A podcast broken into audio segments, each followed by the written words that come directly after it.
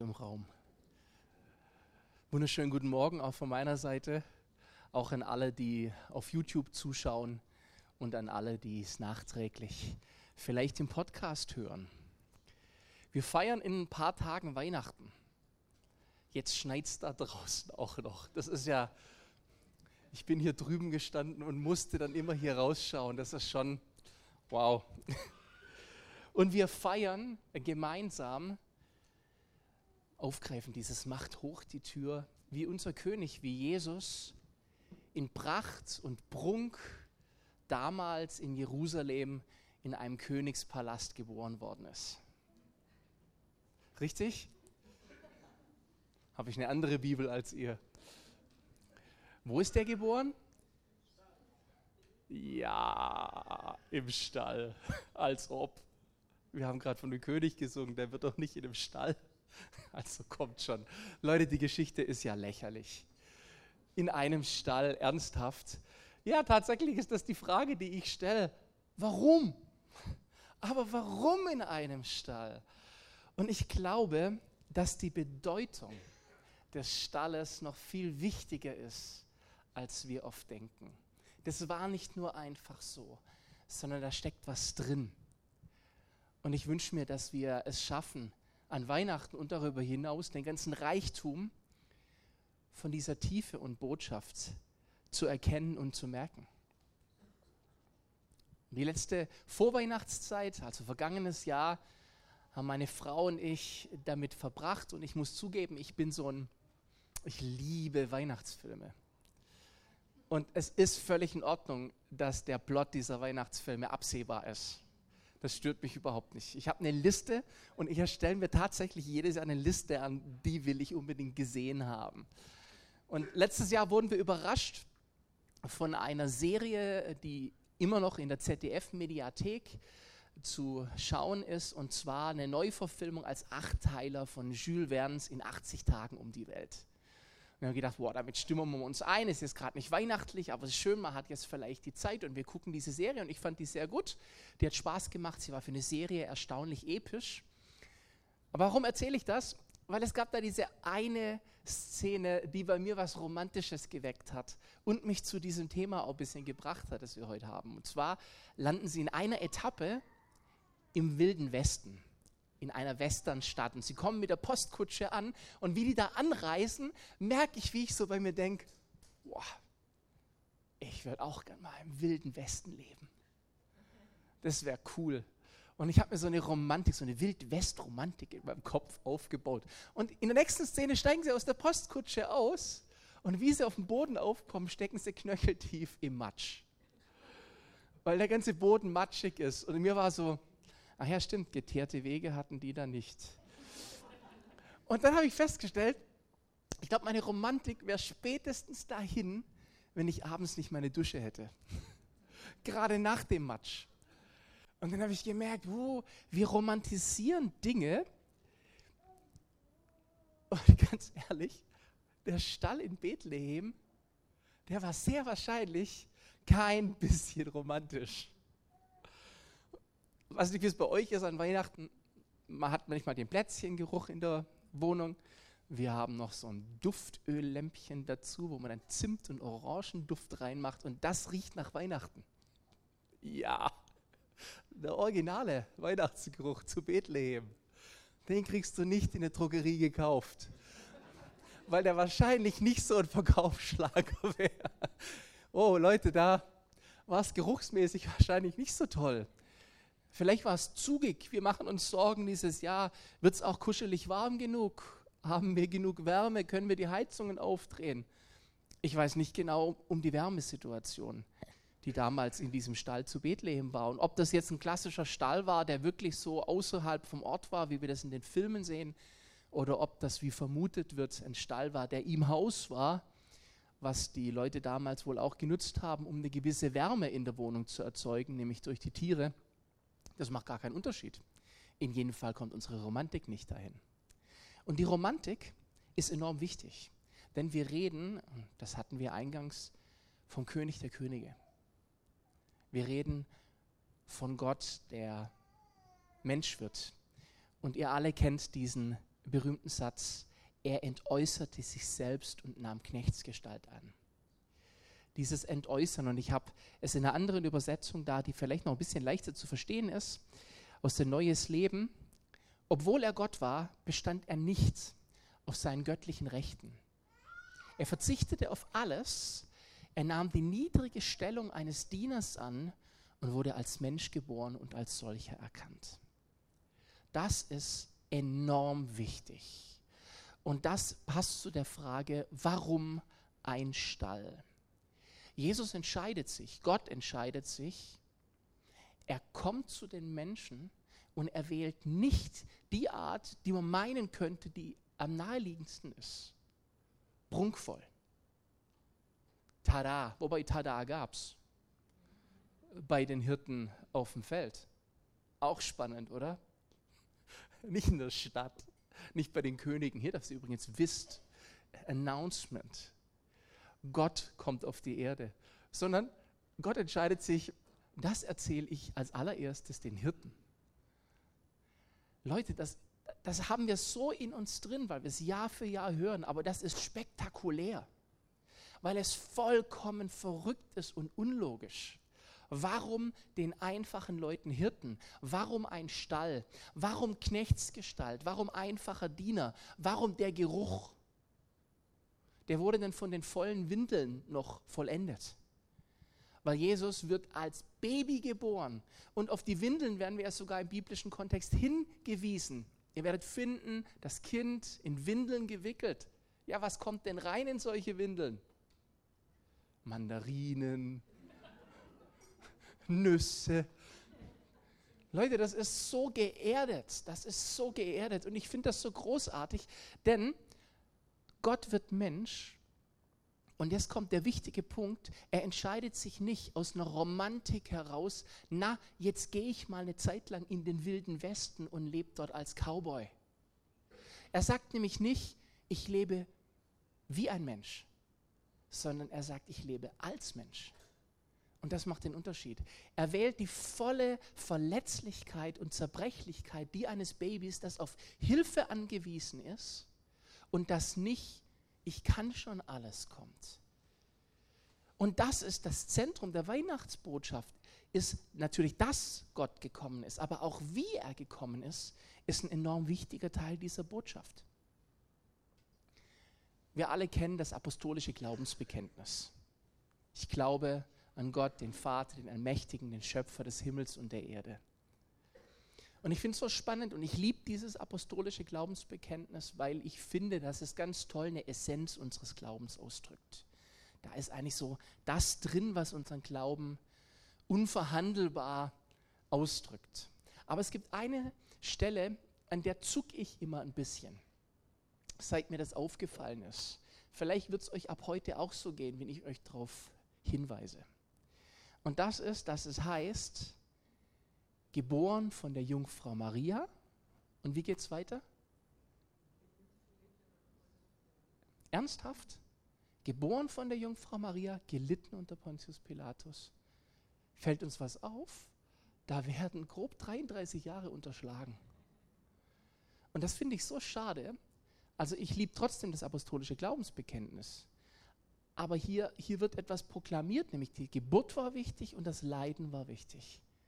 Aber Leute, ich glaube auch das Leben war wichtig. Und vielleicht wäre es schön gewesen, irgendwas zu ergänzen, wie, ich will jetzt nicht vermessen sein, aber geboren von der Jungfrau Maria, gelitten als wahrer Mensch und wahrer Gott, äh, gelebt als wahrer Mensch und wahrer Gott, als einer von uns und dann gelitten unter Pontius Pilatus. Und so schwindet es ein bisschen aus unserer Wahrnehmung raus, wie zentral es ist, dass Jesus unter uns gelebt hat. Ich lese gerade einmal mehr begeistert den Hebräerbrief. Ein ganz toller Brief, nicht immer leicht zu verstehen, aber in der Aussage so gewaltig. Und dort wird Jesus als der ewige hohe Priester beschrieben. Das heißt, es wird beschrieben, dass Jesus heute, und der hohe Priester war ein Mittler zwischen Gott und den Menschen damals, dass er heute zu Rechten Gottes ist und dort als der ewige hohe Priester arbeitet. Das heißt, ich stelle mir das vor, dass Jesus bei seinem Vater ist und die ganze Zeit seinem Vater erklärt, ja, weißt du, Papa, das ist so, ich habe das ja auch erlebt als Mensch. Und deswegen verhalten die sich so. Hm, ja, wir beide sind uns eins, wir lieben den Peter, aber ich weiß, du kannst sein Verhalten manchmal echt nicht verstehen. Und das gestehe ich Gott zu, dass mein Verhalten manchmal einfach nicht zu verstehen ist. Aber Jesus sagt, Amen, super, vielen, vielen, vielen Dank, das ist so ermutigend. Jesus steht dann vor Gott und sagt, aber weißt du, ich weiß, wie der Peter sich fühlt in der Situation. Und ich, ich habe das für ihn besser hingekriegt damals. Aber jetzt erkläre ich dir, warum. Und das ermöglicht mir den Zugang. Und ich liebe es, dass es diese Passage in der Bibel gibt. Ich möchte euch das kurz vorlesen. Ich habe sie jetzt nicht auf Folie dabei. Hebräer 4, Vers 14 bis 16. Lohnt sich sehr, das mal durchzulesen. Weil wir den einen großen Hohepriester haben. Jesus, den Sohn Gottes, der die Himmel durchschritten hat. Weil wir ihn haben, lasst uns nun festhalten an dem Bekenntnis. Denn wir haben nicht einen Hohepriester, der nicht könnte mitleiden mit unserer Schwachheit. Das ist so gut. Wir haben nicht einen hohen Priester, der nicht mitleiden würde mit unserer Schwachheit, sondern der versucht worden ist in allem wie wir. In allem, doch ohne Sünde. Das heißt, die gleiche Versuchung, den Struggle, das Ringen, das Kämpfen, das ich weiß nicht, wie ich das schaffen soll, hat Jesus in allem gehabt wie wir. Der einzige Unterschied ist, dass er nicht gefallen ist und er blieb ohne Sünde. Darum lasst uns hinzutreten mit Zuversicht zu dem Thron der Gnade, damit wir Barmherzigkeit empfangen und Gnade finden zu der Zeit, wenn wir Hilfe nötig haben. Hier heißt es, du kannst deswegen zu Gott kommen und musst keine Angst haben. Auch wenn du dir deiner Schwachheit bewusst bist, deiner Fehlerhaftigkeit und dessen, wo du nicht genug bist, hab keine Sorge, denn Jesus wird den Weg für dich frei, er hat den Weg frei gemacht und er wird dem Vater erklären, warum du so schwach bist. Und ich liebe es, dass es diese Passage in der Bibel geht. Das ist ein Highlight im Wort Gottes. Ich weiß, ihr habt in den letzten Wochen hier auch The Chosen, diese TV-Serie über Jesus geschaut. Habt das über Instagram ein bisschen mitgekriegt, dass das hier als Public Viewing gab. Ich weiß nicht, habt ihr auch die Weihnachtsfolge gesehen? Tja, Mensch, dann habt ihr jetzt einen Nachholbedarf, was ich euch heute an, an Serienempfehlungen empfehle. Es gibt zu The Chosen eine Weihnachts-Sonderfolge. Die war sogar die allererste Folge und hat dann die Serie inspiriert. Und die habe ich mir letztes Jahr angeschaut. Die gibt es auch äh, in der App von The Chosen oder auf YouTube. Und die ist großartig, denn diese Serie verfolgt die Hirten. Man erlebt die Hirten ein bisschen mehr. Und es gibt diese eine Stelle, ich möchte gar nicht so viel spoilern, aber diese eine Stelle, die mich so berührt hat, wo ein, ein kleiner, schwacher Hilfshirte mit seinem Lämmchen ankommt und zu einem Priester geht und er möchte so gern opfern. Und wir müssen uns das ganze Thema der Opfer gleich mal ein bisschen genauer anschauen. Und der Priester, der schaut sich dieses Lamm an und der faltet ihn nach Strich und Faden zusammen er möge es nie wieder wagen, ihm so unter die Augen zu treten, denn dieses Lamm, das ist ja nicht perfekt, das hat hier einen Makel, das hat hier eine Verletzung und damit braucht er gar nicht ankommen. Denn, und jetzt ganz wichtig, diese Opfergeschichte ist etwas, was uns, unserem Denken heute in unserer Kultur maximal fremd ist. Vielleicht sind wir Christen so sozialisiert, dieses Opferding immer wieder zu hören, dass wir denken, dass wir es verstanden haben. Aber ich finde, es ist von unserer Denke so weit weg unmöglich, dass jemand, der nicht christlich sozialisiert ist, das versteht. Dazu muss man wissen, dass unterschiedliche Kulturen und Zeiten immer ihre Formen haben und diese auch legitim ist, stehen zu lassen. Und man darf nicht unsere heutige Denke unserer modernen, zivilisierten Denke draufsetzen und sagen, ach, das kann ich überhaupt nicht verstehen. Sondern in dieser Zeit war es so, dass Gott den Menschen die Möglichkeit geschaffen hatte, einen Zugang zu ihm zu kriegen, aber Bedingung war, sie müssen ohne Sünde sein, damit sie in seiner Heiligkeit bestehen können. Und die Idee damals war, das war eben von der Kultur so, dass du ein Tier nimmst, das keinen Makel hat, ein Tier, das perfekt ist, und deine Sünde auf dieses Tier legst. Das wird übertragen auf das Tier. Und dann wird dieses Tier geopfert und damit ist deine Sünde weg. Ihr müsst euch vorstellen, die Tempel zur damaligen Zeit, das waren Metzgereien. Kein Witz.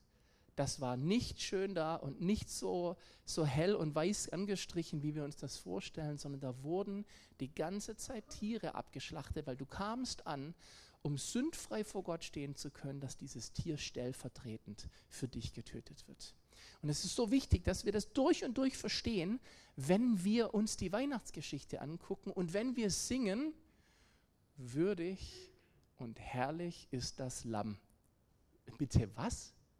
Man stellt sich vor, jemand kommt hierher, der noch nie in einem Gottesdienst war und hört zu, wie wir singen, würdig und herrlich ist das Lamm. Hm. Ja, merkt er selber, oder? Was soll das? Das ist gut, dieser Text ist gewaltig. Denn es gibt eine Korrelation zwischen, und das ist jetzt das Spoiler, Weihnachten und Ostern. Weihnachten und Ostern hängen ganz eng zusammen. Und das Lamm, das wird an Ostern interessant, wird aber schon an Weihnachten eingeführt. Weihnachten und Ostern sind wie zwei Puzzlestücke, die zusammen, das ist ein Puzzle mit zwei Teilen. Sehr einfach zusammenzusetzen. Manche von uns machen es mit 1000 oder mit 3000. Das ist ein Puzzle mit zwei Teilen. Und die zusammen, wow. Was wird an Ostern gefeiert? An Ostern geht es, so zumindest in der gleichen Kultur, um das Passafest. Das wurde damals gefeiert. Ich weiß, ihr habt das alles schon mal gehört, aber lasst es uns bewusst machen, denn es ist gewaltig. Dieses Fest wurde gefeiert zum Denken an den Auszug aus Ägypten. Wir erinnern uns alle an die Plagen von Ägypten, haben auch diverse Verfilmungen davon gesehen. Von Charlton Heston angefangen, es ist Moses, äh, bis zum Prinz von Ägypten. Könnt ihr euch noch erinnern, was war die letzte Plage, die auf Ägypten kam? Mhm. Der Todesengel und das Sterben und das Töten der Erstgeborenen. Und die Möglichkeit für die Israeliten, dass der Engel an ihnen vorbeizieht und sie nicht tötet, war, das Blut eines Lammes zu nehmen und an ihre Türpfosten zu streichen. Und wenn der Engel dann vorbeikam und sah das, dann wusste er, hier darf ich nicht rein. Und jetzt finden wir in diesem Ergänzten, was wir übrigens hier schon die erste Erklärung, warum musste Jesus in einem Stall zur Welt kommen? Wo gehört ein Lamm denn hin?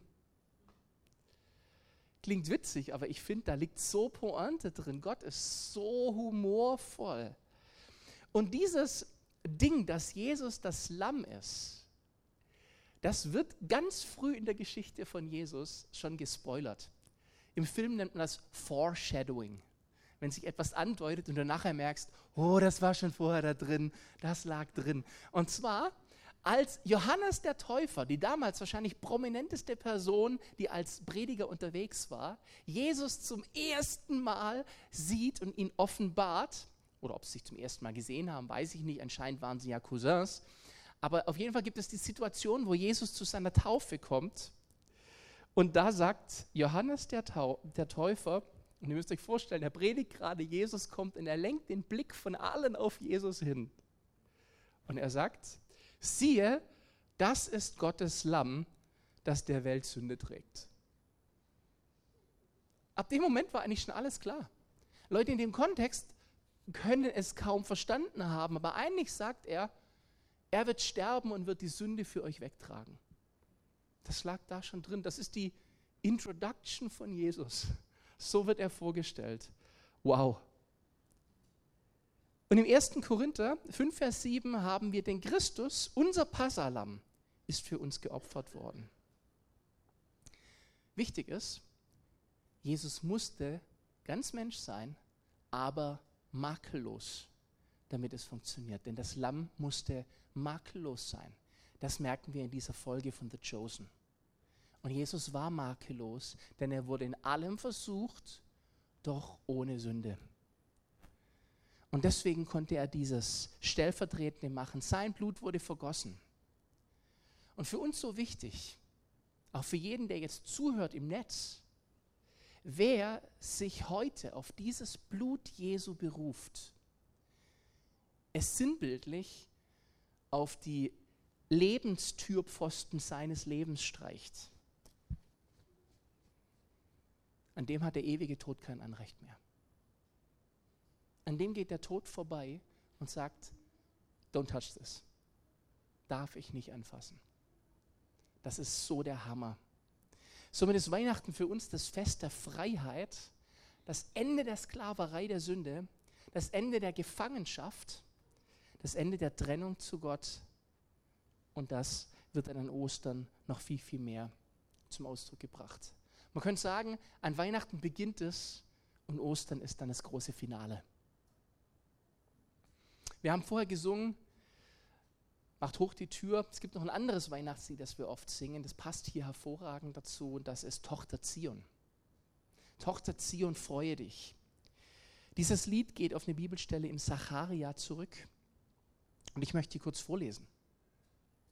Denn es passt zu dem, was uns Grund zur Freude geben sollte an Weihnachten.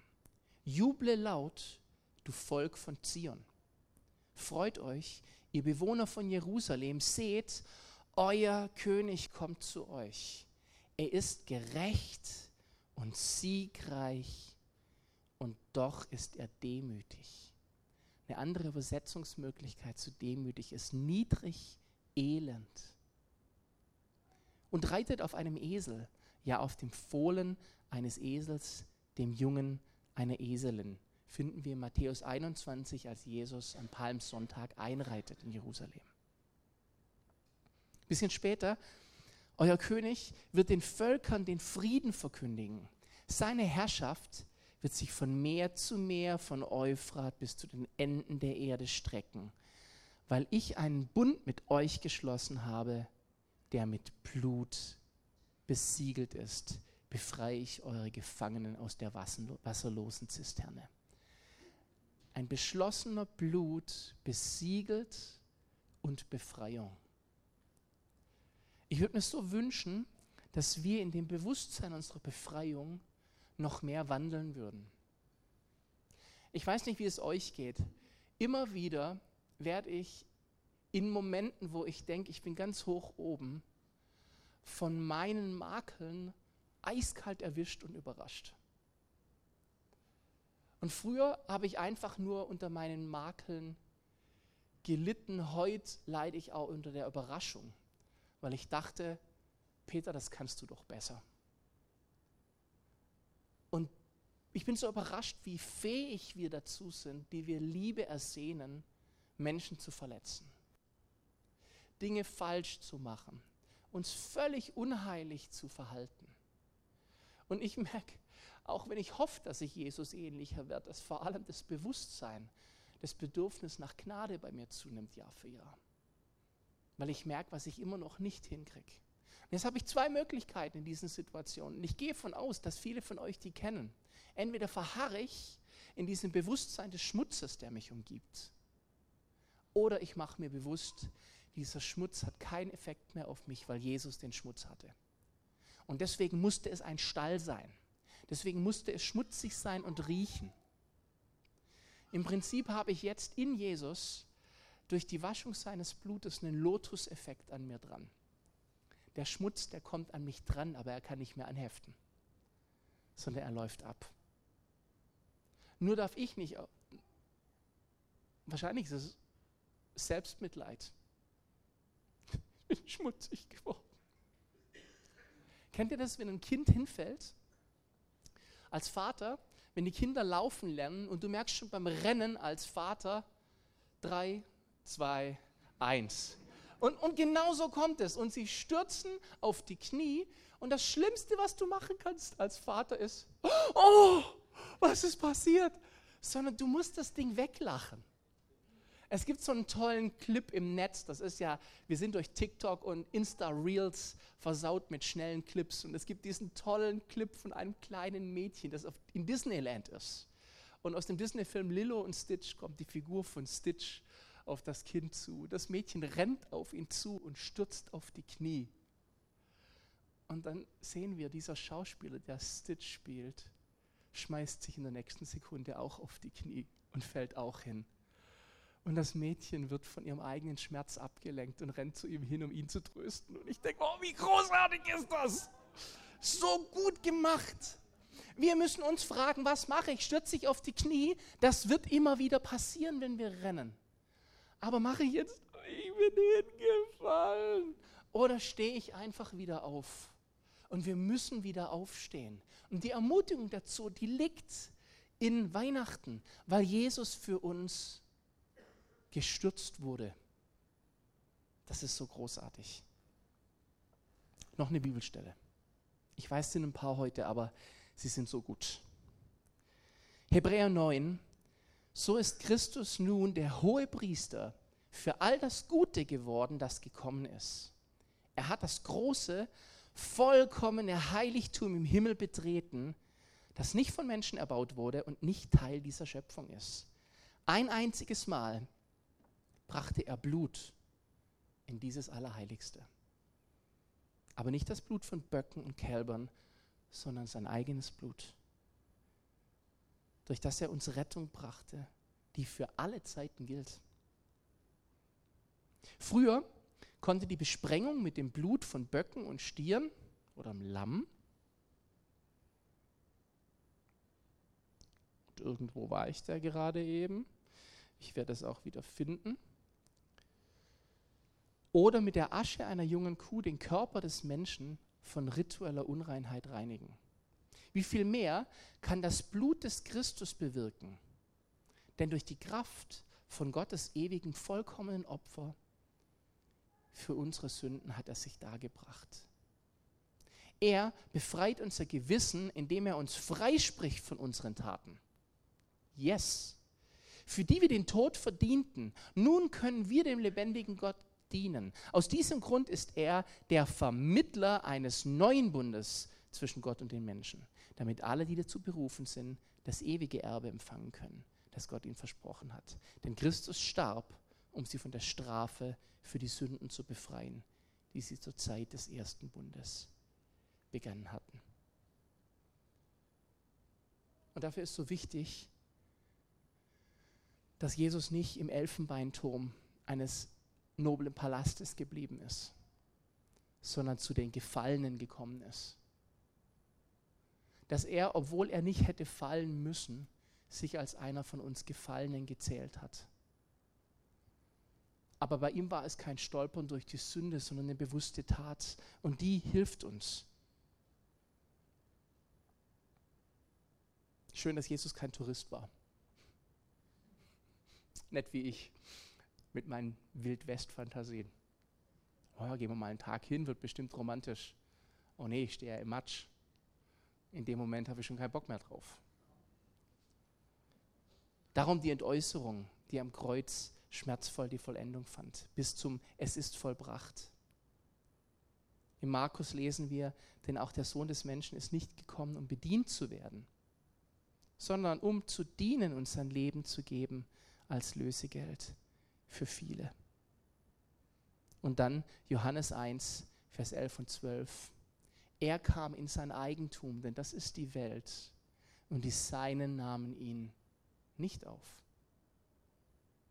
Wie viele ihn aber aufnahmen, denen, die ihn aufnahmen, denen, die ihn aufnehmen werden, denen gab er Macht, Gottes Kinder zu werden, denen, die an seinen Namen glauben. Das ist so eine gute Nachricht und die möchte ich zu Weihnachten allen weitergeben, auch allen, die schon so oft Weihnachten gefeiert haben und es nicht ergriffen haben. Jesus ist da als der ewige Retter und wenn du ihn aufnimmst, dann gibt er dir die Berechtigung, Gottes Kinder zu sein, wenn du an seinen Namen glaubst. Ich komme schon Richtung Ende. Marin, ihr dürft gerne schon, wenn ihr wollt. Hebräer 12, Vers 2. Wie machen wir das? Wie werden wir befreit aus dieser Gefangenschaft? Wie können wir diesen Glauben leben? Hebräer 12 sagt, indem wir hinschauen auf Jesus. Und dieses Hinschauen bedingt ein Wegschauen von allem anderen. fokussiert auf Jesus, den Anfänger oder Urheber. Das ist jemand, der in der Sache den ersten Schritt vorangegangen ist. Unvollender des Glaubens, der um vor ihm liegenden Freude willen die Schande nicht achtete und das Kreuz erduldete und sich gesetzt hat zu Rechten des Thrones Gottes. Und Jesus hat eben den Stall und das Kreuz erduldet. Jesus hat eben den Anfang und das Ende und alles dazwischen erduldet. Und darum musste es der Stall sein. Darum hat es diese Form, wie sie hat. Und ich kann jeden nur einladen, auch jeden, der jetzt online zuhört, wenn du diesen Zugang zu Gott bisher nicht hast, dann mach dich auf und nimm dieses Angebot an. Und es ist so einfach, es ist ein Schau weg von dem anderen hin auf Jesus. Und nutze es als heute. Wenn du dieses heute spürst, wenn jetzt in dir drin was pulsiert, dann geh dahin. Dann lauf mutig zu diesem Thron hin, wo Jesus ist und wo er seine Hand für dich hat. Weil dein Mangel, dein Ich kann es nicht, dein Ich bin nicht genug, keine Rolle spielt. Bei einem Gott, der zu dir kommt als Diener bei einem Gott, der sagt, deswegen muss es der Stall sein. Dann wo du bist, geh auf deine Knie oder heute hier im Gottesdienst, wenn es dich betrifft. Und gib dich vor Gott hin und sag, ich brauche dich, ich will dich. Komm, lass mich durch dich zu dir kommen. Und Leute, das ist Weihnachten. Das ist Jesus. Und welch besseren Grund könnte es für uns zu geben, um laut zu sagen, ich wünsche dir frohe Weihnachten.